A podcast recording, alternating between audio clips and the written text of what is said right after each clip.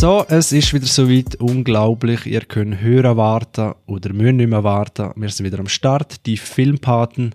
Wir begrüßen euch ganz herzlich. Zum einen begrüßt euch der Fatun aus Zürich. Hoi Fatun. Hallo zusammen. Und ganz bescheiden in Winterthur hockt der Dario am Mischpult. Hallo zusammen. Mein Name ist Chris, ich bin aus Chur und weiß gar nicht recht, wie wir die Folge starten Vielleicht einmal mit einer Social Media Kampagne oder mit einem Aufruf. Folgen uns, falls ihr es noch nicht machen, doch auf Social Media, bewerten uns. Unser Podcast äh, gibt es auf allen gängigen Systemen, auf Apple, Pop, Apple, Apple, auf Bira Podcast, hätte ich fast gesagt. Apple Podcast könnt ihr 5 Sterne geben oder bis Spotify. Bewerten uns doch, äh, teilen ja, in eurem Freundeskreis. Wir würden uns sehr freuen, wenn noch mehr, ich weiß nicht, wo wir sind, vielleicht bald bei 2000 Follower, müssen wir dann einmal schauen, wenn wir in die Statistiken gehen. Äh, es werden mehr und mehr, ihr wollt dazugehören, folgen uns und ja. Also, was haben wir denn also zuletzt gesehen? Ich würde sagen, falls es irgendwas mit Game oder Thrones zu tun hat, oder Herr der Ringe, dass wir so einen Schluss herstellen. Äh, ja, sonst haben wir die Diskussion jetzt wieder, wo wir wahrscheinlich die letzten zwei schon hatten. Habt ihr sonst irgendwas gesehen, was ihr empfehlen könnt? Ja, ich habe die nächste Serie angefangen, wo ein bisschen mehr Budget dahinter ist. Das mal nicht mehr bei Prime oder bei Amazon, sondern bei Konkurrenz bei Disney Plus. Und zwar habe ich Andor angefangen. Drei Episoden sind draussen. Das ist quasi gerade als Bündel rausgegangen, glaube ich, in einem Zwei-Wochen-Rhythmus oder alle zehn Tage. Also recht spezielle Veröffentlichung. Aber wenn man es dann mal sieht, macht es dann Sinn. Vielleicht um was geht es? Es geht um die Vorgeschichte von Rogue One. Das ist einer von der letzten Star Wars-Filme, auch im Disney-Zeitalter, wo aber bei den Fans mit unter dem Besten angekommen ist von den letzten sechs oder sieben Filmen, die es gegeben hat. Ist bei mir auch so. Disney-Film ist das für mich der beste. Und Andor dort eben die Hauptfigur, die bei Rogue One dort vorkommt, in Fokus stellen. Und ich muss sagen, nach den drei Episoden, wo eigentlich wie als Film daherkommt, wenn man es am Stück schaut, dann ist das bis anhin ein sehr erfolgreiches Experiment geworden. Das Geile ist, es wirkt nicht wie Star Wars. Es ist Sci-Fi-Genre, aber es ist, wenn ich es mal nachgelesen habe, es ist Low Sci-Fi. Das heißt, es ist nicht irgendwie völlig overproduced und irgendwie tausende Raumschlachten und da noch Fantasy und was auch immer, sondern es ist wirklich, es ist eine dreckige Welt, die gezeigt wird, es wird eine verlebte Welt gezeigt. Es hat auch Anleihen von Blade Runner, vom neuen Film, was ich sehr cool finde, rein optisch, aber auch wie es, wie es auch gefilmt wird, wie es inszeniert wird. Es ist auch erwachsenes Star Wars Schauspiel, also das Ganze ist auch wirklich filmlike, es wirkt cinematisch, sei es von der Szene her, sei es vom Pacing her, sei es auch von der Musik her. Es ist auf einen Film trimmt eigentlich und vom Production Value muss ich sagen, also auch im Vergleich mit Rings of Power, den Vergleich bringe ich jetzt noch, ist es, auf dem, ist es auf dem gleichen Level. Und das ist wirklich krass. Also sie haben da wirklich, sind auch die Größe reingebracht, was bei der anderen Star Wars Serie bis jetzt nicht hergebracht haben, bei Mandalorian und Boba Fett und was es auch immer gegeben hat. Das hat immer so klein gewirkt, und da hast du wirklich eine gewisse Weite, eine gewisse Welt, die wie atmen tut. Und dann hast du eben Schauspieler drin, du hast einen Felix Gallardo, wo man von Narcos Mexiko kennt, als Drogenbaron, das ist sehr geil. Es hat einen Stellan Skarsgård dabei, wo man beispielsweise auch von Dune kennt als Bösewicht. Es hat weitere Charaktere und Schauspieler drin, die wirklich wo interessant sind. Und das ist wirklich wieder mal spannend zu sehen im Star Wars-Universum, dass man Charaktere hat, die einem ein bisschen fester tönen, nur so ein bisschen auch nicht so schwarz-weiß sind, sondern auch wirklich so ein bisschen Ecken und Kanten haben, aber auch in sehr nachvollziehbarer Art und Weise. Vater, und du schüttelst den Kopf die ganze Zeit. Ich schüttle den Kopf nur wegen meiner technischen Probleme, die ich gerade vorhin am Laptop hatte. Ah, ich meine, Star Wars ist gefallen und wir haben in der letzten Episode ja auch schon drüber gehabt. Nein, ich bin in der letzten Episode ein bisschen emotional geworden, das habe ich auch gemerkt. Man hat an den Chris, äh, der Chris, der Alex von Sinneswiss gesagt, ähm, dass er überrascht war, wie emotional ich war bei dem Thema. Nein, ähm, nein, das, was ich jetzt gehört habe, klingt bis jetzt super und ähm, macht mich auch ist dann, ist dann Geschichte auch anders? Also weißt du nicht nur vor Inszenierung oder geht es wieder darum, Böse greifen A, dann braucht man Person B und dann noch Artefakt C und Nein, nein, das ist wirklich geil. Ähm, es geht um ihn eben um, also der Andor ist der Charakter, der glaube ich dann irgendwie die Rebellion einleitet beim Star Wars Universum. Also da bin ich jetzt ein bisschen auf dünnem Eis. Und man tut ein bisschen seine Vorgeschichte kennenlernen, wie er eigentlich wie sich anfangs wiederfindet in einer, so einer riesigen Stadt, wo aber richtig heruntergekommen ist. Und das zeigt sich auch wirklich sehr schön. Also, ähm, ich habe es schon angesprochen, die verlebte Welt, das sieht man wirklich durchgehen. Es ist wirklich nicht irgendwie ein CGI oder es ist irgendwie nicht irgendwie eine wunderschöne Landschaft. Nein, es ist wirklich, es ist dreckig, es ist verlebt. Es ist auch wirklich im Stil von den 70er Jahren. Das wird dir einfach dir gefallen, Fato. Und es ist wirklich so ein bisschen der Charme. Mhm. Blade Runner habe ich schon genannt. Es ist so wirklich das Cyberpunkig-mäßige. Cool. Es geht in die Richtung. Und ja, ich habe es glaube auch schon angesprochen, eben, man, man lernt eine Welt kennen, die wirklich am Atmen ist und am Leben ist und irgendwie laufen dort halt Figuren um und das eben, das sind nicht CGI-Figuren, sondern es sind wirklich so handgemachte, also mit Make-up etc. Und das sieht wirklich super aus. Aber spart dann an der wichtigen Stelle gleich nicht irgendwie mit Backgrounds oder mit Atmosphäre, wo eben gleich mit CGI geschaffen wird, aber es ist alles so eingebettet, ja, in so einen interessanten Rahmen. Und es geht eigentlich wie darum, dass er, der Andor, wie von dem Planet weg muss. Er hat wie einen Auftrag aber es ist alles so nachvollziehbar und ihm wird es auch wie nicht in den Schoß gelegt, das, was er wie braucht, um von dem Planet wegzugehen, sondern er muss sich wirklich über Hürden hinweg kämpfen und er versucht sich da eben so ein bisschen in dem grauen Bereich, wo irgendwie was erlaubt ist und was nicht erlaubt ist, durchzukämpfen und das zeigt einfach sehr schön und es, es wirkt vor allem sehr erwachsen und das ist wirklich etwas, was man schon lange nicht mehr hat im Star Wars Universum, etwas, wo erwachsen wirkt und das ist es wirklich. Es gibt auch nicht irgendwie gerade anfangs klassische Happy End, sondern es gibt auch wirklich Szenen, die etablieren, ah, okay, jetzt sind wir nicht mehr gerade im Kiddie Star Wars Universum unterwegs, sondern es wird ein ernsterer Ton angeschlagen. Und du merkst nicht, dass es Star Wars ist, wenn du nicht wüsstest, dass es Star Wars ist. Und das ist wirklich krass für eine Disney-Produktion. Kein Laserschwert. Null, nix. Und auch nichts irgendwie es wird auch nicht ein Fanservice betrieben. Also das heißt, es wird nicht... Kommt noch Dario, es ja, kommt ich weiß nicht. Aber es ist, wirklich, es ist wirklich so, dass nicht ein random irgendwie Name-Dropping äh, vonstatten geht, dass irgendwie heisst, ja, irgendwie, keine Ahnung, der Dude oder so. Sondern es, wird, es ist eine in sich geschlossene Welt, eine in sich geschlossene ähm, Figuren und die interagieren miteinander.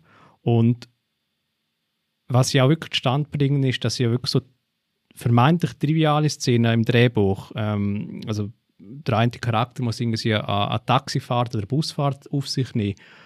Ähm, und das wird allein wie es dreht ist, allein wie es gefilmt wird und allein wie es, was für Dialoge gefallen, hätte man nicht einmal Star Wars zutraut bei Disney, dass das einem wie interessiert.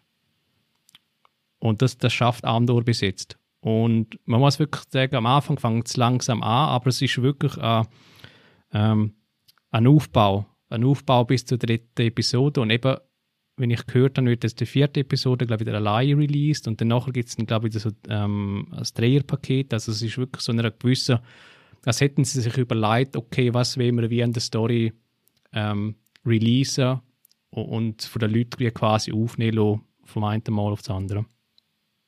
Das klingt super. Also ich, wahrscheinlich ist das Zufall, aber ich glaube, dass ähm, die Leute unseren Podcast gelost haben und ähm, endlich mal gelost haben, was ich gesagt habe.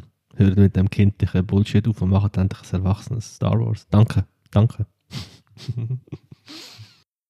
Jetzt haben wir so tun über, äh, über Disney letztes Mal, dass da fast nicht gut kann entstehen und irgendwas wie, ja, ist es jetzt doch entstanden, ja? so wie du sagst. Mhm. Dann, was gibst du denn als, als 7 von 10, ein 8 von 10, ein 9 von 10? Am Anfang hätte ich so gesagt, auf einer 7. So die erste, erste Folge 7, dann die zweite Folge ist so 7 bis 7,5 und die dritte Episode ist wirklich so 8 bis 8,5, würde ich sagen. Gut, gut. Nur so zur Einschätzung, falls, falls du jetzt so 4,5 gesagt hättest. Kann ich mir auf die Skala. ja, ja, das, das stimmt. Ja, von 20. gut. Und äh, was ist denn da angelegt? Also ist jetzt das eine Miniserie oder ist da schon die nächste Staffel denn schon geplant? Ich glaube, es ist, es ist etwas Größeres. Also was ich mal gesehen habe, sind 24 Episoden. Ähm, aber ich weiß nicht, ob das schon auf zwei Staffeln ausgelegt ist. Ich glaube, da gibt es schon Verlängerung. Die erste Staffel hat, glaube ich, zwölf Episoden, also immer etwa 35 Minuten, 40 Minuten. Und ja, wenn man, also ich würde sagen, wenn man wirklich Disney Plus hat, dann kann man da wirklich unbeschwert reinschauen, vor allem eben, die etwas anderes sehen von Disney und von Star Wars und wirklich so ein bisschen, ja, gute, gute Story interessante Charaktere und ja, sich dem Medium von Sci-Fi ein bisschen anders widmet. Und eben für Leute, die Blade Runner 2049 gut gefunden haben, ich glaube, da werden sie auch mehr Freude haben. Nice, nice. Dann nehmen wir mal das Zepter und gehen weiter. Und zwar habe ich gesehen, Mainstream-mäßig, ja, kennen ihr mich ja für die Hartlektüre. Nein, Bullet Train habe ich gesehen vom, wer ist da gewesen? Der David Leach, wo auch unter, unter anderem, was hat er noch? John Wick, Atomic Blonde, Deadpool 2 und Nobody zumindest produziert hat. Nobody haben wir ja auch schon drüber geredet, äh, dass er auch noch Fast and Furious, äh, Hobbs und Shaw gemacht hat, lassen wir jetzt weg. Äh, Bullet Train mit Brad Pitt, das Jahr in Kino gekommen und habe ehrlich gesagt nicht recht gewusst, was mich da erwartet, auch wenn Trailer natürlich sehr, äh, ja, äh, schon anteasen, um was es geht. Aber gleich habe ich nicht genau gewusst, wo genau will er her. Ist es nur eine Actionkomödie? Ist es also wie, ist es überhaupt eine Komödie? Ist es ein Gemetzel? Ist es schlagfertig und so weiter? Der Plot ist einfach. Es geht um einen Auftragskiller, Brad Pitt, der für einen anderen Auftragskiller äh, einspringt. Und zwar ist der Auftrag im Shinkansen-Zug in Tokio ein Geldkoffer wo sich dort ja, im Zug befindet, ausfindig zu machen und den mitnehmen. Jetzt ist aber so, dass im ganzen Zug es noch andere Auftragskiller, die auch nach dem Koffer suchen. Und der ganze Film, mehr oder weniger, spielt in dem Zug drin. Und ja, es ist wirklich ein unterhaltsamer Film, muss ich sagen. Mir hat er Spaß gemacht. Er hat viele Kill Bill Vibes, wo sagt, dass es wie ja, in Dialogszenen, wo natürlich jetzt nicht Tarantino-Level sind, aber doch so Alltagsunterhaltungen über irgendetwas, äh, wo sich lustige Dialoge ergeben und zwischen den Action, wo teils derb ist, teils lustig, teils ein bisschen drüber und das ist eigentlich der ganze Film. Äh, ist jetzt nicht das Meisterwerk, aber doch finde ich es als Szenerie noch sehr interessant. Äh, ich habe es eigentlich gerne, wenn es ein bisschen Kameraspiel, äh, Kamera, ein Kammerspiel ist, wo an, ja, in einer Szene spielt oder in, ja, jetzt halt immer Zug und was man dort alles kann äh, rausholen. Das gleiche ja wie so Train to Busan oder so der Zombie-Film, wo auch alles immer Zug spielt, äh, ist das einfach noch sehr interessant. Vor allem der Zug Szenen. Äh, wie heißt der Film, wo da der dazu gefroren ist und nur im Zug?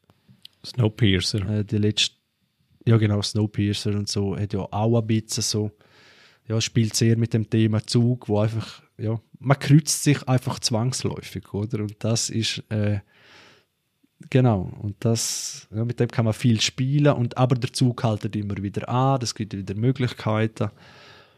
Und er flechtet die wirklich so, wie man Comic, sehr gut ein, die verschiedenen Charaktere, wo man dann wieder ein bisschen Backstory ja, mitkriegt und dann wieder ein bisschen mehr weiß und wie, die, wie das alles zusammenhängt. Der Brad Pitt spielt so am Anfang, denkt man, kauft man ihm das wie so nicht ganz ab, weil es ist so ein bisschen eine komische Rolle von ihm. Man weiß gar nicht recht, ist er so, ist er, spielt er so äh, es ist noch schwierig zu beschreiben. Und ja, er gibt sich sicherlich Mühe, dass es nicht so eine klassische Brad Pitt-Rolle ist, auch wenn er viele Facetten hat und in vielen Rollen schon gespielt hat. Aber ja, er macht das sehr gut, finde ich. Brad Pitt liefert ab, aber ist jetzt nicht der hochstehendste Film, aber eben so Kill Bill Vibes und macht einfach Spaß. Aber man muss auf harte Action stehen und ja, mal zumindest viel besser als Deadpool. 2, den er glaub, gemacht hat, äh, auch vom Humor. Hat er jemand gesehen von euch? Nein, noch nicht. Und auf meiner Watchlist, weil ich denke, das könnte mal, also rein so vom Unterhaltungswert, ich denke, es könnte so etwas sein wie Ocean's Eleven, wo ich so nebenbei schauen und coole Jokes und so. Das wirkt so, von den Bildern her, schöne Ästhetik. Äh, ich habe ich hab einen Trailer gesehen, der Sound hat mir so gefallen im Trailer. Ich habe gedacht, okay, das könnte, könnte so eine angenehme, coole Unterhaltung sein. Aber ich sehe noch nicht. Gut, dann bin ich gespannt. Äh, eine scheuche Empfehlung. 7, 6,5, 7, 7 von 10, aber unterhaltsame. Also, ja, man will jetzt nicht Eben Siba ist es so, das, was man immer sagt, aber ist wirklich ja, ein unterhaltsamer Film. Kann man sich wirklich gut geben. Fatun, was hast du noch gesehen? Ich ähm, habe Curb Your Enthusiasm habe ich ja vor längerem angefangen und bin jetzt weiter, bin jetzt etwa Mitte, Mitte dritte Staffel.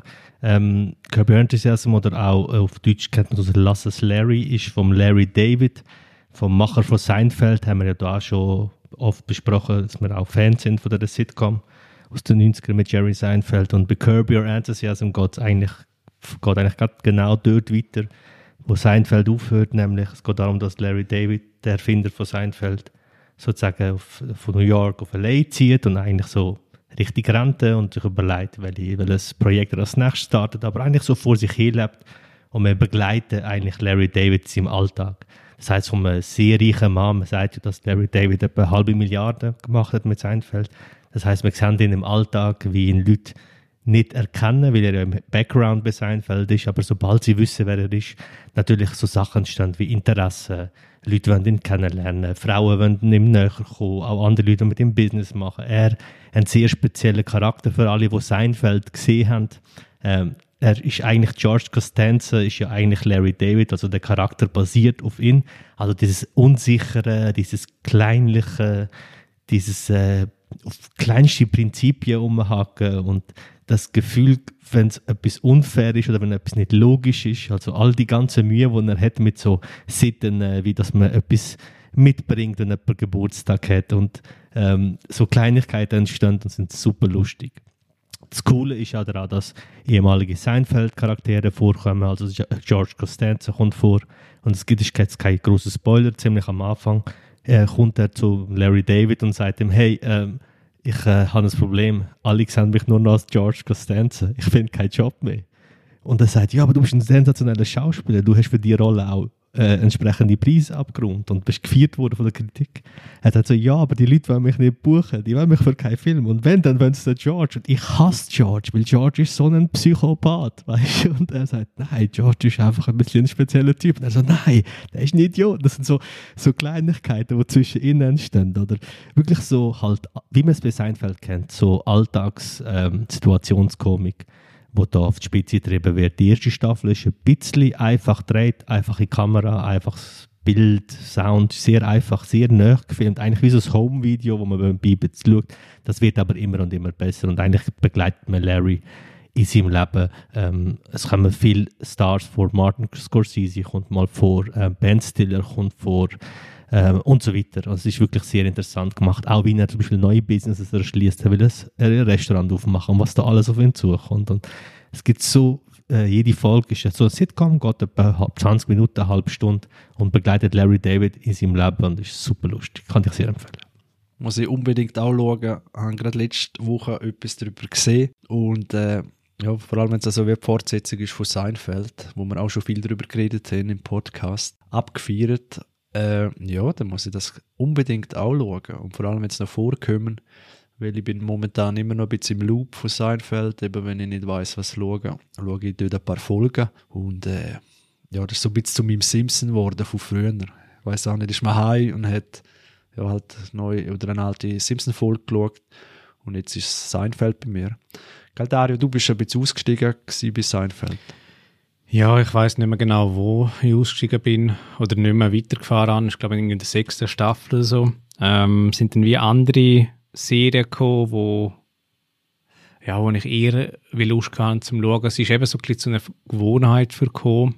Ähm, und mich hat es ein bisschen gedacht, das ist so am gleichen Ort ein bisschen oftmals stecken geblieben. Ähm, und ja, das ist halt ein bisschen ein bei mir. Also eben, ich, will wir nicht absprechen, dass es nicht gut war oder ähm, lustig oder so, aber es ist einfach irgendwie, äh, der Attention Span ist bei mir dort ein bisschen weggegangen. Also man muss vielleicht auch sagen, es kann Zufall sein, aber das Gefühl, so mit die sechste Staffel, dass man so ein bisschen wegkommt, äh, geht allen Seinfeld-Fans ein bisschen so und das liegt daran, dass Larry David dort ausgestiegen ist. Also es ist kein Zufall. Und als, als Fan von Seinfeld habe ich natürlich immer auch Seinfeld gesehen im Vordergrund, also nie Jokes und alles, aber man sagt auch, dass die richtigen, es gibt auch Folgen, wo Seinfeld mehr oder weniger geschrieben hat und Folgen, wo zum Beispiel Larry David geschrieben hat. Und äh, gerade die Folgen, wo bei den Fans geliebt werden, sind von Larry David. Larry David ist ja berühmt worden, weil er Saturday Night Live Jokes angefangen hat zu schreiben und die Leute gemerkt haben, hey, er bringt den New Yorker Humor auf den Punkt, dieses eher düstere, äh, psychologische, äh, so Kleinigkeiten im Leben zu entdecken, wo ja nachher äh, Komiker ja übernommen haben. Ich meine, heute äh, Mario Barth sagt ja nur noch, kennt ihr das, kennt ihr das oder kennst du das, kennst du das und kennst du die Situation? So, das ist eigentlich wie so übernommen von dem und dass du dort bist, draußen bist und das geht mir als Fan auch. Ich schaue die letzten Folgen immer noch so ein bisschen, die letzte Staffel, aber die haben nicht mehr, nicht mehr den, nicht die Magie, die Larry David dort mit reingebracht hat. Ja. Darum müssen wir äh, Lass es Larry, gell, heißt glaube ich auf Deutsch. Genau. Oder Curb Your Enthusiasm. Genau. Muss ich mir das unbedingt geben, wenn es ja für Qualität steht und ja, macht sehr Spaß. Schon jetzt muss ich glaube nachher gleich schauen. Dario, was hast du noch gesehen? Ich hätte noch zwei Filme im Petto, die ich gesehen habe. Hau raus. Hau raus. Von mit dem an, wo man vielleicht weniger verraten darf, wenn man es noch nicht gesehen hat. Und zwar habe ich Nope gesehen. Oh. Vom Jordan Peele, der neueste Wurf. Ich weiß nicht, ich glaube der dritte Film. Könnt mich täuschen. Yeah. Ja. Fange mal an, was es geht, aber wirklich nur kurz und nur gemäß beschrieben. Was ich nicht alles mache für, für den Podcast, ich habe jetzt wirklich keinen Trailer, nichts gelesen, nichts geschaut, um möglichst nichts von dem Film zu wissen, aber genau. erzähl. So habe ich es so auch gemacht und ich gehe auch nicht ins Detail, auch wegen dir, Vater, und wegen der Zuhörer. Danke. Also, es geht... Wegen mir nicht? Wegen dir auch. Nein, ist gut.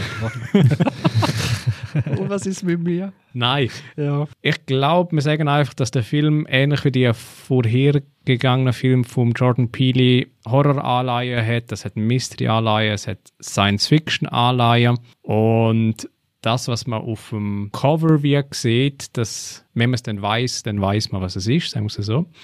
Darum mhm. gehe ich jetzt da nicht weiter äh, ins Detail darauf ein. Aber nicht im konventionellen Sinn ist es das, was, es, was man meint, dass es ist, sagen Sie so. Mhm. Also von dem her hat mich dort vielleicht, grob gesagt, der Film überrascht oder positiv überrascht. Ähm, hat man so gesagt. Ah, cool. Man muss einfach sagen, dass die Hauptdarsteller, also es hat ein paar Schauspieler, die früher, glaube ich, schon mit ihm zusammen geschafft haben, mit Jordan Peele, der Daniel Kaluuya, Kiki Palmer, Stephen Yoon, das sind eigentlich Schauspieler, wo man aus anderen Produktionen kennt und die machen eigentlich größtenteils ihre Arbeit gut, recht gut. Was ein das Problem im Film ist, dass er wie, wie soll ich sagen, es hat so gewisse Episoden, mhm. rein vom Spannungsbogen, aber auch damit verbunden das Pacing und Musik und so und all die Sachen. Es wirkt ein bisschen unrund. Und was auch ein bisschen wirkt, ist, dass es ein bisschen zu lang ist. Es hat ein bisschen Längen drin. Und ich würde sagen, eben, wenn man die Genre, die ich vorher genannt habe, sich vergegenwärtigt, dann ist ein guter Vertreter davon, Nope, der Film, aber mehr leider auch nicht. Und wenn ich es jetzt wie einreihen müsste in der Rangfolge von der Jordan Peele Film, ist klar, Get Out ist für mich deutlich am besten, mhm. wirkt für mich am rundesten, wirkt für mich auch am interessantesten von Story dort. Ass hat eben schon eine recht krasse Ausgangslage, die Prämisse dort ist recht strub und hat mhm würde mal sagen, wegen dem Schockheitsfaktor kann man den Film gut schauen, Ass. Und bei Nope, wie soll ich sagen, wenn mal Katze aus dem Sack ist, dann gibt es weniger, wo einem reizt, nochmal zu schauen. Mhm. Ich glaube, so kann man es mhm. gut umschreiben. Und ja, ich finde es schade, weil eben die Tendenz bei ihm sieht ein bisschen danach aus als beim Jordan Peele, dass es jetzt ein bisschen Kreativität ist weiterhin gegeben, aber vielleicht fehlen ein bisschen die Leute um ihn herum, die das Editing sicherstellen oder so ein wirklich so ein die Knackigkeit, okay. Feinschliff. Feinschliff ja. ja. In sich macht das geschichtliche Konstrukt schon Sinn, aber es ist so, ich glaube, aus der Grundidee hätte man mehr können rausholen Das ist glaube ich. Ich habe beim, beim Jordan Peele so ein bisschen das Shyamalan Das ist leider ein bisschen. Beim ersten Film ist es was Neues gewesen und was, was uns umgehauen hat, wo wir nicht erwartet haben. Er hat auch mit Genren gespielt. Also Get Out ist ja witzig, Horror, Thriller, äh, politisch äh, und so weiter. Alles in einem. Ähm, ich finde zum Beispiel ähm, Us finde ich vom Handwerk deutlich besser als Get Out. Also Bilder, Schauspiel, also man merkt, da hat er mehr Budget gehabt, finde ich, das Mhm. merkt man.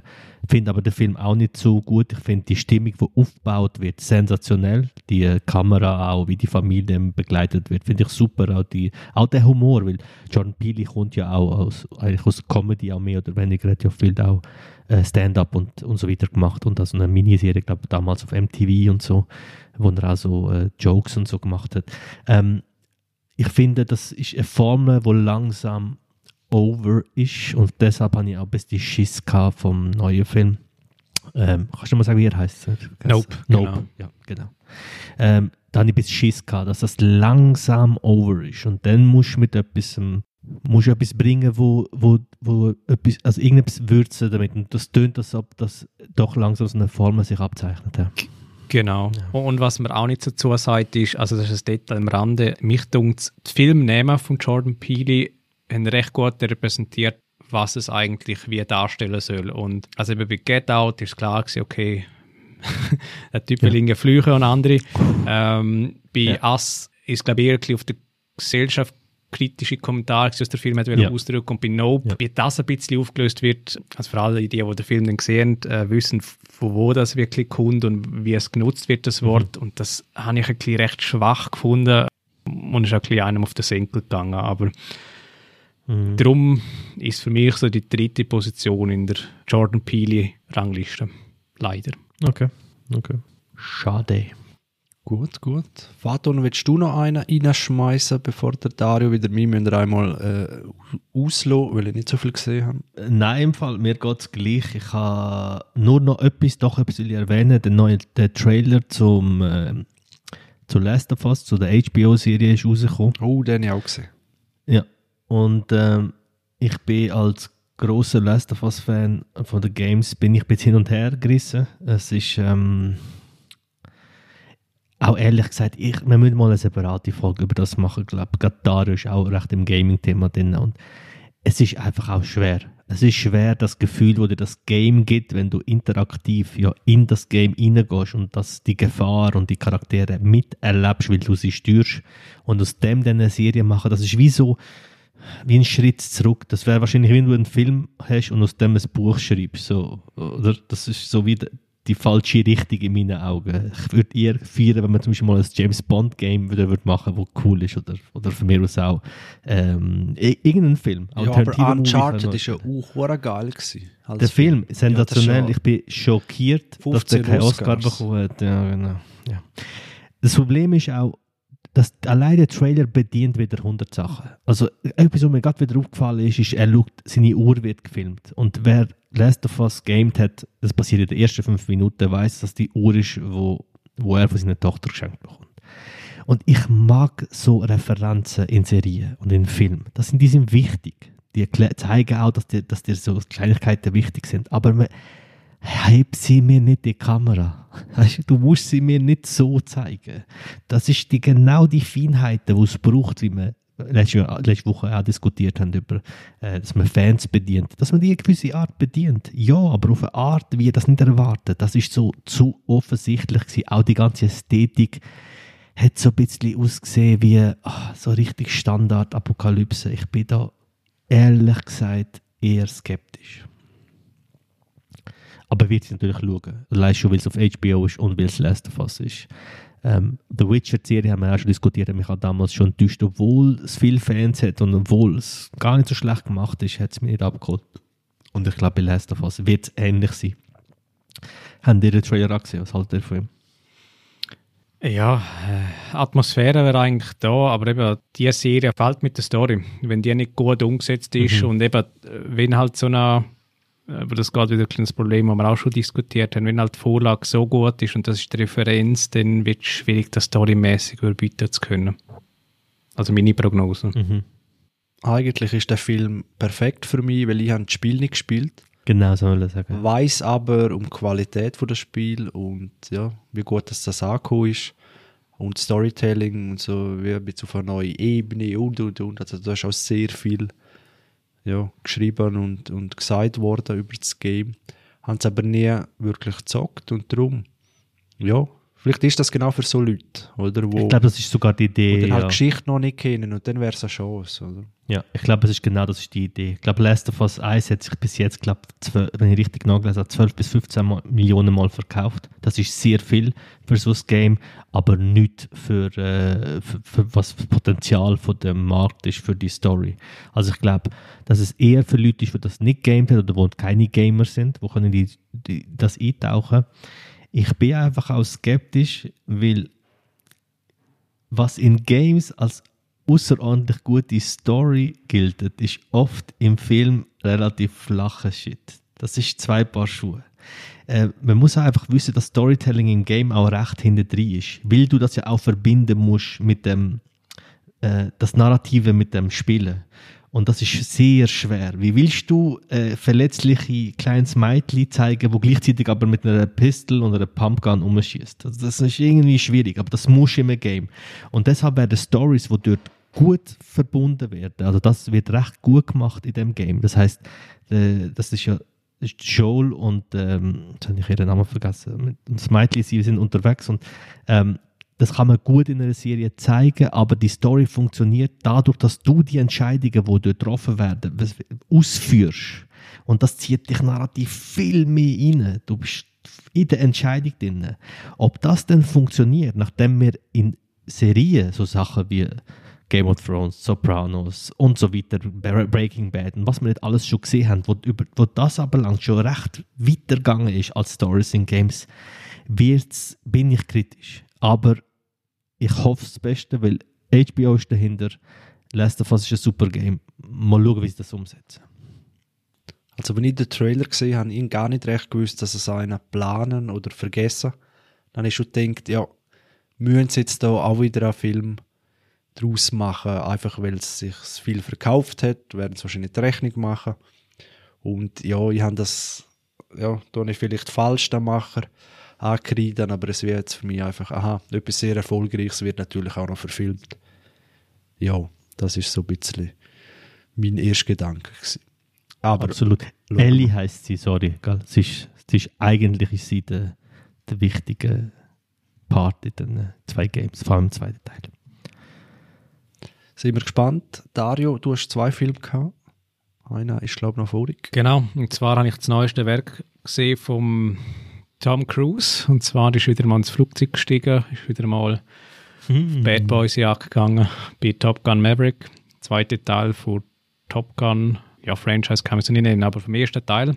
Ich glaube, nach 30 Jahren ist jetzt der rausgekommen. Sehr bildgewaltig, sehr gewagte Manöver ähm, und ja, viel mehr muss man eigentlich gar nicht sagen. Das ist wieder Tom Cruise als Perfektionist unterwegs, wo ja wieder seine Stunts selber macht, selber im Flüger unterwegs ist, in F-18 Kampfjets am Fliegen ist, da dann noch die Schauspielkollegen eingespannt haben. Die haben, glaube ich, auch drei Monate lang einen Kurs mit ihm machen, wo sie dann wirklich die äh, waghalsigen Manöver haben dürfen mitfliegen, damit sie die, ja, die Kräfte im Flug haben aushalten können.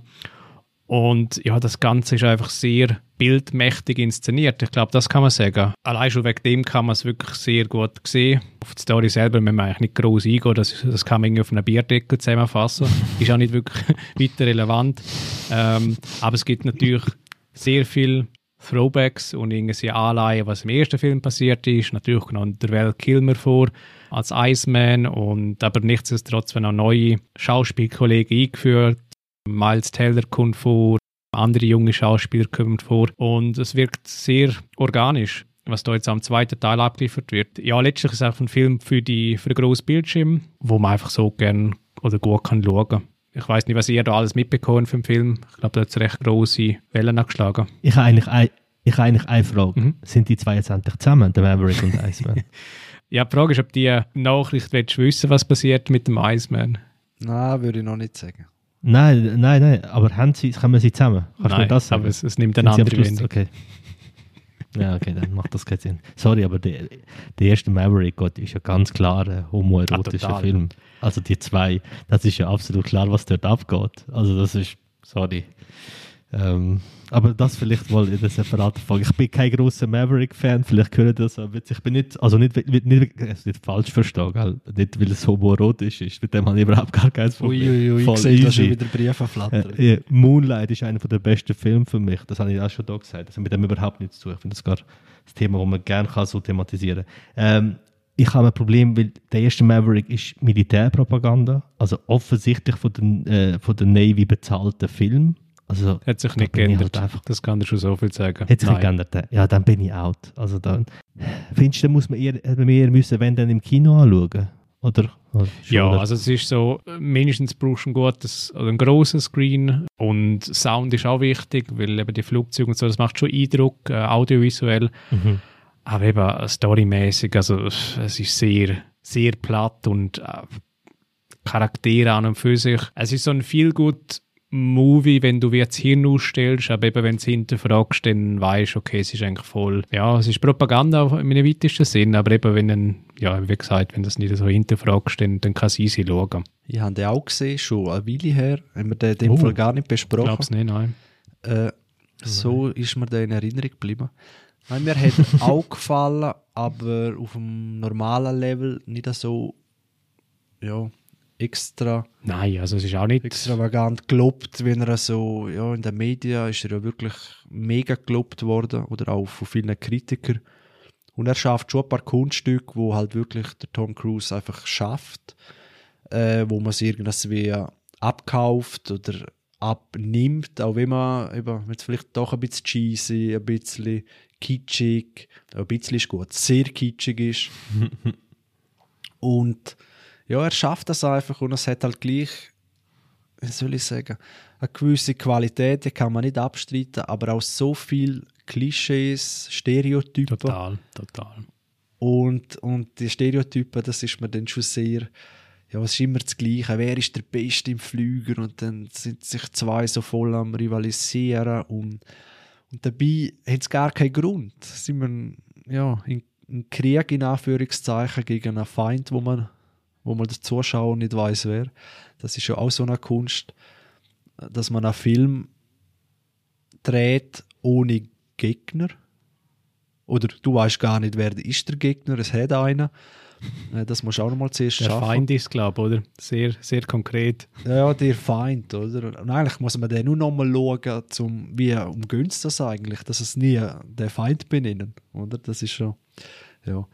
Und es hat schon auch so ein bisschen, ja, auch eben bei dem Feind oder das Manöver, das sie durchführen müssen, die Mission, das hat so, ja, irgendwelche äh, Keimagenta-Vibes, weißt du, so wie so in einem Vulkankrater rein und dann dort noch Mission Impossible-mäßig Laser abheilen und Schuss und so, wo aber gleich auf der anderen Seite wieder sehr re realistische Flugszenen hat. Also sie sind eben nicht realistisch, ich glaube, niemand kann so wirklich fliegen, aber es von der Machart sieht das einfach so Mhm. aus.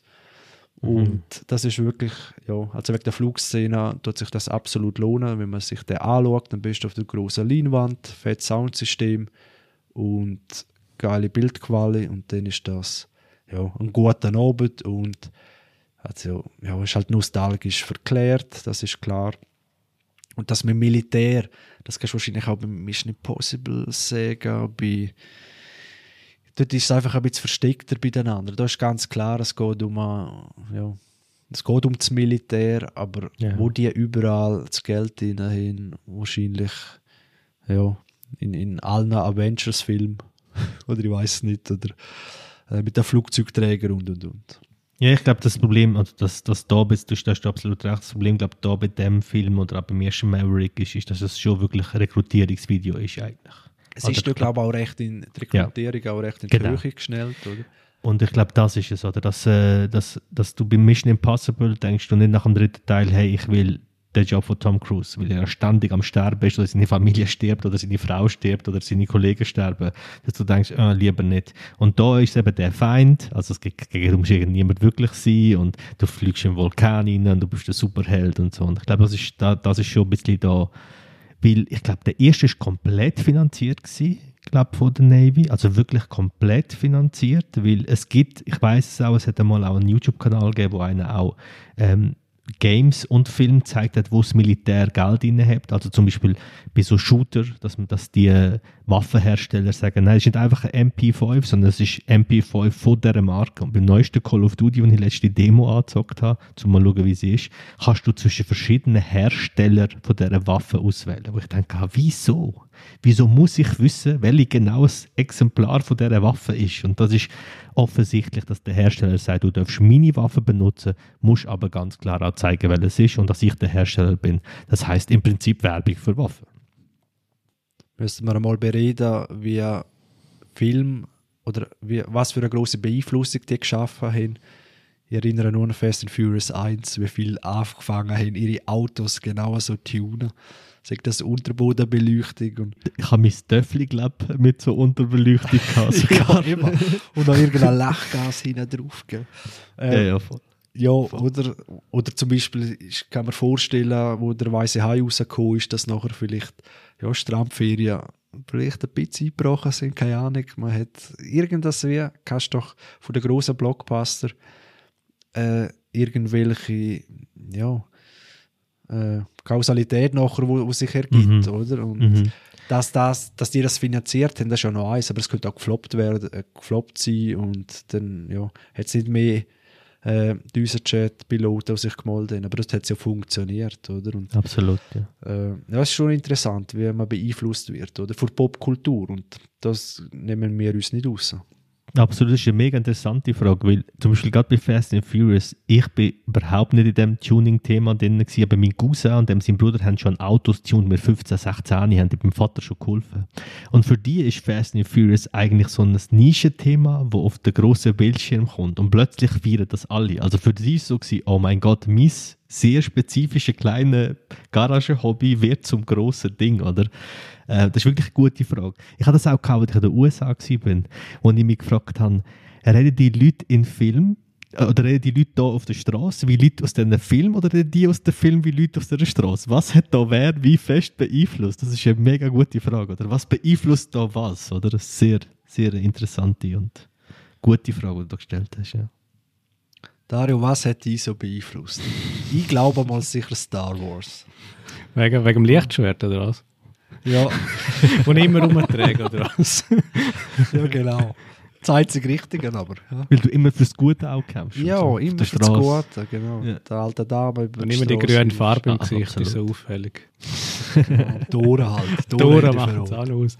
Nein, ich wüsste jetzt nicht gerade. Äh, ich weiß nur noch, ich glaube, Vater und du hast die Anekdote mal erzählt mit dem Ledermantel von mhm. Matrix. Mhm dass bei euch alle ja. damit rumgelaufen sind. Ja. Oder Sonnenbrillen. Ja. Oder Sonnenbrillen, das kann mich auch noch Beides. Ja, die Ledermantel und, und Sonnenbrille, ja, voll, absolut. Also wir haben bei uns in der Schule, glaube äh, wo der erste Matrix rauskam, haben wir drei, vier Leute gehabt, die komplett in dem Kostüm gekommen, also wirklich Kostüm gekommen sind eigentlich. Im Matheunterricht. Also. Ja, also das Interessante ist, das sind vor allem äh, Gimmischüler halt gewesen, und das sind so voll die Nerds gewesen, die dann und das ist ja Matrix, ist ja der Nerd, der zum Superheld wird. Und die haben so wie in die Rolle geschlüpft. Das ist recht, recht das Ding. Ja, voll. Also, also, was natürlich auch groß hatte, ist der Sister Act oder so, das weiß ich noch, mhm. wo das rausgekommen ist. Da ist noch, an der Fasnacht ist einfach, es sind alles Nonnen gewesen. Mhm. Mhm. Und ein paar Jahre, das hat auch so, und überhaupt das ganze Gospel-Thema und so weiter. Äh, Sister Act hat sehr einen großen Impact gehabt, wo man gesehen hat. Was es auch noch geht, ist, ähm, und das ist halt, glaube ich, auch recht flüssend gewesen, die Tony Hawk-Szene, also die Skater-Szene. Dort hat es ja. sie, das ist ja. alles so flüssend gewesen zwischen MTV, dann hat es Songs dazu gegeben, Games, Film, weiß ich gar nicht, ob das wirklich ein Einfluss war, aber es ist alles so recht Hand in Hand hineingegangen. Mhm. Ja, vielleicht greifen wir es dann einmal nochmal auf, wenn wir überlegt haben, was uns da wie beeinflusst hat. Vielleicht lösen sich dann auch die Zeit oder andere Rätsel, warum wir wie argumentieren, beeinflusst von irgendeinem Film aus den 90er. Absolut. Es gibt ja auch, äh, also Kanye West ist ja so eine Persönlichkeit, die sehr umstritten ist.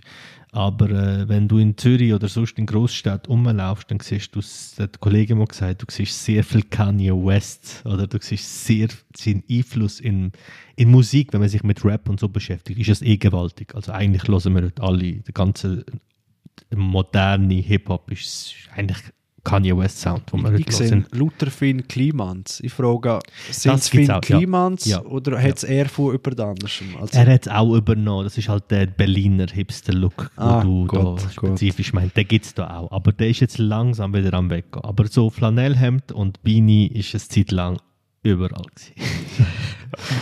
das ist aber, der Hipster-Look. Äh, aber der, der Film hat gefällt dazu. Ich habe mich auch schon gefragt, wo, wo hat das so ein bisschen angefangen? Ich, ich kann mich in den USA noch so ein bisschen an Mac Miller erinnern. In Deutschland war es ein bisschen Crow. Gewesen. Es ist dieses hipstige, man hat wieder Carhartt und Skater-Look kombiniert mit so Beanies und so. Das ist schon, aber es ist schon Hips, Hipster ist eh eine ganz spezielle Entwicklung. Weil keiner sagt, dass er Hipster ist, aber wir haben alle was Hipstriges an uns mittlerweile. Aber es nicht ein bisschen vom Nerdigen auch? Weißt du, auf einmal oh, wieder ja. Brille und dann kommen wir halt ja Big, Big Bang Theory oder so, wo mhm. die Nerds so ein bisschen ja, halt in, in Mainstream geworfen hat und ja, vielleicht ja, das Nerdige und auch mit Herr der Ringe. Und auf einmal bist du nicht mehr der Aussetzung gewesen, nur weil du irgendwas gewusst hast, wie ein Elb heisst oder so. Und das Nerdige ist einfach irgendwas wie ja, cool geworden, in Anführungszeichen. Und ja, deswegen greift das alles ineinander. Ist das auch mit Marvel mhm. echt ein bisschen aufgekommen? Ich weiß gar nicht, wenn der erste Marvel wirklich rausgekommen ist. Ist das mit Iron Man und das war wann? Gewesen? Also der erste mal erfolgreich, ja, da, das Ja, so populär natürlich, hat. oder? Ja. Aha, also Tony Stark, dass er der Obernerd ist, aber auch Milliardär. Nein, aber meine, weißt du, das Comic, also das der Comicleser wie Plattform erstmals gegeben worden ist und durch das hat sich ja. beides wie beführt, ja. oder? Natürlich ja. Comiczahlen und dann sind immer mehr Marvel-Filme gekommen. Also Big Bang, oder? Wo das hat dann auch dazu beigetragen. Das ist natürlich ja, gestreamlined worden, oder? Und dann sind irgendwann die großen Konzerne genommen und dann haben sie ein neues, eigentlich einen neuen Markt erschlossen. Das ist eigentlich das. Absolut. ich weiß, weiß im Fall echt nicht mehr, wo das hergeht. Es ist so viele Superheldenverfilmungen, da kommst du nicht mehr noch. Es ja. ist es nimmt kein Ende. Das, die haben ja noch so viel in petto. Also Skihulk ist da gerade in aller Munde. Aber ich glaube, irgendwann wird es eine Frage vom Geld. Also du kannst gerne nicht mehr alles finanzieren, was du umsetzen willst. Ja, du kommst auch nicht mehr draus. Das ist ja so ja. viel Multiversa und was weiß ich, nichts hat eine Konsequenz, weil du kannst wieder Zeit und andere. Es ist eigentlich Rick and Morty in Marvel. Also weißt du, dass einfach alles ist ja. möglich, oder? Und ja, dann ist auch alles gleich als wir. Also das ist echt, habe ich Mühe, weil lauter Trailer kommen raus. Du kommst nicht mehr ich raus. Die, ich habe die Prognose schon, ich glaube, vor zwei Jahren gemacht und ich bleibe bei der, das wird, äh, das wird irgendwann mal over sein. Also ich glaube, dass sobald die nächsten, mal schauen, was She-Hulk einspielt, mal schauen, was die neuen Marvel-Filme einspielen, ich, es wird mich nicht überraschen, weil das ist immer das Gleiche. Etwas hat, hat ist, kommt in einen Trend, ist beliebt, die pumpen Geld rein, holen mehr Geld raus, pumpen Geld rein, holen mehr Geld raus, bis sie so viel Geld reinpumpen, dass sie das, was sie reinpumpen, nicht mehr rausholen können und dann werden sie wieder aufhören mit dem Scheiß. Und ich kann mir gut vorstellen, dass es irgendwann einmal ähm, eine Zeit wird kommen, wo, und das überrascht mich jetzt nicht, dass Disney jetzt plötzlich so etwas wie Andor macht, wo sagt, hey, wenn du schon eine Franchise hast, bedien doch alle, oder? Mach nicht nur den Einheitsbrei. Und um genau die Fans, weil das sind die, die das ja groß gemacht haben, die wieder ins Boot zu holen, ich glaube, das wird wieder mehr kommen. Und das haben wir letztes Mal schon gesagt, ich glaube, lang, wenn du langfristig planst, was für Unternehmen heute schwierig ist, weil du willst jetzt nie Aktien nächsten Tag und nächste Wochenende und nächsten Jahr kontinuierlich steigt, aber ich glaube, dass das langfristige mehr wieder kommt, das, das glaube ich schon. Bei dem Überangebot bei der Überquantität wird Qualität immer wichtiger. Und ich glaube, das wird, das wird passieren. Vielleicht zu Maverick noch, um ein Ding zu schließen. Ich glaube, was beide super machen, ist Marketing. Maverick ist überall gewesen. Also Tom Cruise und wer da sonst noch dabei ist, haben super verstanden, das nostalgische Gefühl von damals mit der heutigen Zeit zusammenzubringen. Und Ich glaube, der Sido hat mal gesagt, er ist, als er in seinem Höhepunkt der Karriere war, ist er nie eingeladen worden in Sendungen. Jetzt, wo er eigentlich so ein bisschen älter ist, wird er eingeladen. Er hat sich immer gefragt, wieso. Und das liegt daran, dass die Leute, die mit ihm aufgewachsen sind, jetzt an Positionen sind, wo sie ihn einladen können. Das heißt, die Redaktionschefe, die Sendungschefe, die sind jetzt in dem Alter, wo halt Sido gelost haben. Und ich glaube, dass sehr viel, das ist mir aufgefallen bei all den Sendungen, wo das gekommen egal ob es bei ARD, SRF und überall gekommen dass es oft dann so Ü40-Jährige waren oder so 40-Jährige waren, die gesagt haben, ja, Maverick damals als Kind, das sind alle müssen sehen, das war ein Blockbuster gewesen. By the way, erster Maverick, ich glaube, Metascore 55. Und bei IMDb, glaube ich, 6,2 oder so. Also so ein Hype und so ein Trend, so ein Ding, obwohl der Film eigentlich mittelmäßig äh, äh, bewertet wurde. Auf jeden Fall habe ich schon gemerkt, dass es so wie super übernommen wurde und er sich auch genau dort platziert hat. Und gleichzeitig aber dann so ein Actionfilm, wo gewaltig ist, damit du die Jungen ins Kino holst. Und das haben sie sehr, sehr gut gemacht. Also, gell, Top Gun ist der erste oder beide. Maverick ist ja noch eine Serie. Äh, sorry, ich meine Top Gun. Nur, nur dass man nicht. aber glaube Durcheinander kommen. Sorry, ja, genau, das ist recht. Äh, ja, genau wie du sagst, oder? Das ist natürlich eine Generationenfrage, obwohl es wäre interessant. Ich glaube, die Jüngeren könnten das schon auch noch. Ja, ist noch schwierig, weiß ich gar nicht, ob das wirklich nur an dem hängt.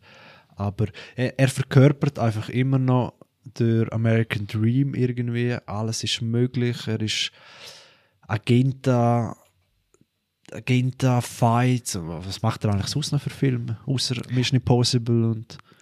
Also im Prinzip hat er ja extre extreme Hobbys und macht Filme, wo er seine extreme Hobbys kann ausleben kann. Also er liebt Fallschirmfliegen, äh, er, er liebt Jets. Mehr, in Anführungszeichen so Normales, weißt du, wo mal nicht irgend Krieg und Gadgets und was weiß ich.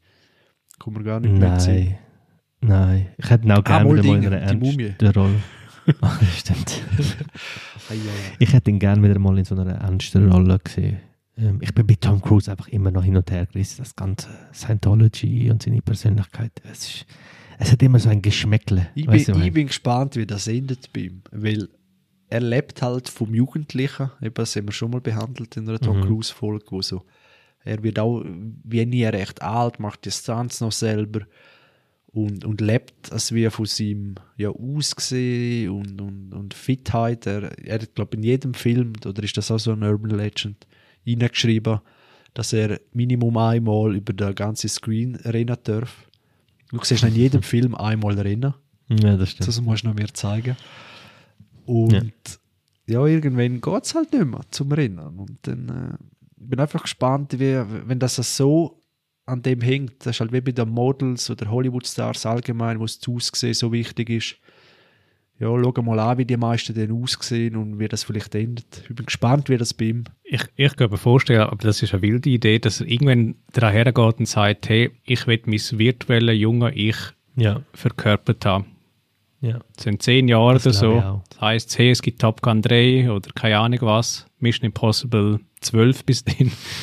Dann einfach in einem jungen Ich, 40-Jährigen oder so, und dort vielleicht noch das Gesicht leihen, aber das Stunt macht irgendjemand anders ja. und gibt es Face Replacement, Deepfake, was auch immer. Und dann ist das die neue Form, oder? Und natürlich gibt es einen anderen Schauspieler, der sich auch so ver verewigen will. Ja, das glaube ich auch. Und dann werden wir ewig die alten Hollywood-Stars haben. Wer weiß. Wer weiß, ja, ja, das kann schon sein. Also, ich, ich weiß, was du auch meinst. Ich habe mir auch schon überlegt, welcher Schauspieler hat es geschafft, so in Würde auch zu altern. Also, weißt du, so auch ein neuer, ich meine, so Jack Nicholson ist für mich so das Paradebeispiel. Es gibt den jungen Jack Nicholson, es gibt den alten Sean Connery, für, für mich auch, gibt so die zwei. Ich finde, Brad Pitt altert unglaublich gelassen in einer Coolness so, dass du auch gar nicht kannst richtig einschätzen. Ich glaube, er hat den gleichen Jahrgang wie mein Vater oder so. Und wenn ich dann die zwei Personen anschaue, denke ich, okay, das sind unterschiedlich gealterte Menschen offensichtlich. ähm, auch Leonardo DiCaprio hat ja auch immer so ein bisschen das Kindliche, das, das Unschuldige. Und ich frage mich auch, wie das passiert. Aber ich finde, es gibt, gerade auch Robert De Niro, Al Pacino haben gezeigt, dass es im Alter sehr viele Möglichkeiten gibt. Aber natürlich bei Tom Cruise, wo sehr abhängig von Action ist und dass er das dann selber macht, da hast du absolut recht. Das wird mega schwierig. Hast du das Gefühl, dass ein Al Pacino und Robert De Niro und Morgan Freeman wirklich würdig im Alter sind. Also ein Bruce Willis, das ist alles für mich nicht mehr so würdevoll. Und für mich hat es immer so ein bisschen den Geschmack, okay, jetzt muss ich meine Rechnungen noch zahlen. Und das ist, glaube ich, schon sehr viel im Alter. Auch bei, bei Männern vor allem. Also bei Frauen ist es noch viel fataler, aber bei Männern ist es auch nicht viel besser. Also ich habe das Gefühl, bei Robert De Niro und Al Pacino gar nicht. Ich glaube, dass sie ihre Projekte picken, wo sie Bock haben. Ähm, ich finde gerade Robert De Niro hat, hat auch ein paar Filme gemacht, wo die fragst, wieso macht er die? Es gibt den einen äh, Hide-and-Seek-Horrorfilm, wo ich bis heute die Leute fragen, wie hat man ihn davon überzeugt? Und er sollte unbedingt mal einen Horrorfilm machen. Und das ist das Angebot, also macht er es. Oder auch die Komödien. Er sagt, es gibt nichts Geileres als Komödie aufzunehmen. Es ist ständig gute Stimmung. Man lernt, äh, wie, man mit, wie man witzig ist. Man lernt immer eben etwas, was ich bis jetzt nicht gemacht habe. Ich glaube, die haben das schon geschafft. Ich finde auch Brad Pitt hat das finde ich es bis jetzt super gemacht. Ähm, bei Bruce Willis, wir müssen mal eine separate Bruce Willis Folge machen. Bruce Willis hat für mich, für mich einfach wirklich nur auch ein Charakter. Und wo der alt wurde, ist, hat man immer noch den 40-jährigen Bruce Willis wollen, weil er eigentlich auch dort ein bisschen stecken geblieben ist. Und den kriegst du halt immer noch in 100 Versionen von ihm. Und, aber ja. Brad Pitt habe ich mal gelesen, aber das kann auch so sein, weil jeder Schauspieler mal sagt, dass jetzt dass er nicht mehr viel Film drehen wird. Eigentlich nach dem oder einer, zwei und dann, ja, eben das kannst du ja immer sagen für Marketing, ah, dann muss man dann noch schauen. Aber Brad Pitt könnte man schon noch vorstellen, dass er irgendwann vielleicht dann noch vereinzelt einmal spielt, aber sonst wirklich, weil er hat ja auch da Produktionsfirma und so weiter. Ja, sehr erfolgreich, by the way. Dass er den äh, Plan B, glaube oder wie der heißt. Das wüsste okay. Genau. Und äh, ja, also Brad Pitt kann man schon vorstellen, dass der sonst auch dick im Business ist und dann einfach gar nicht mehr so viel Vorkamera muss. Ja. Ja, absolut. Sind wir gespannt. Haben ihr noch irgendwas auf der Seele, auf dem Herzen? Wenn wir jetzt noch Ringe der Macht endlich durch. Nein, mhm. können wir nächstes Mal, können wir nie mehr, wie ihr wollt. Du musst nur sagen, ob du etwas weiteres geschaut hast. Ja, ich habe aufgeholt. Also jetzt, jetzt bist du up to date. Up to Hat das erklärt die Zornesfalte auf, das der, auf der Stirn. die ganze Zeit. Das nicht willst du drüber reden. Vielleicht nächstes Mal. Nein, nein, ich lohne jetzt das einfach offen und dann können wir dann drüber reden. Nein, das können wir nächstes Mal machen. So wie es ist. Gut, dann danke euch vielmals fürs Zuhören. Folgt uns auf Social Media, bewerten uns, teilen uns. Wir sind sehr froh drum und danken vielmals fürs Zuhören. Ciao miteinander. Ciao zusammen. Ciao zusammen.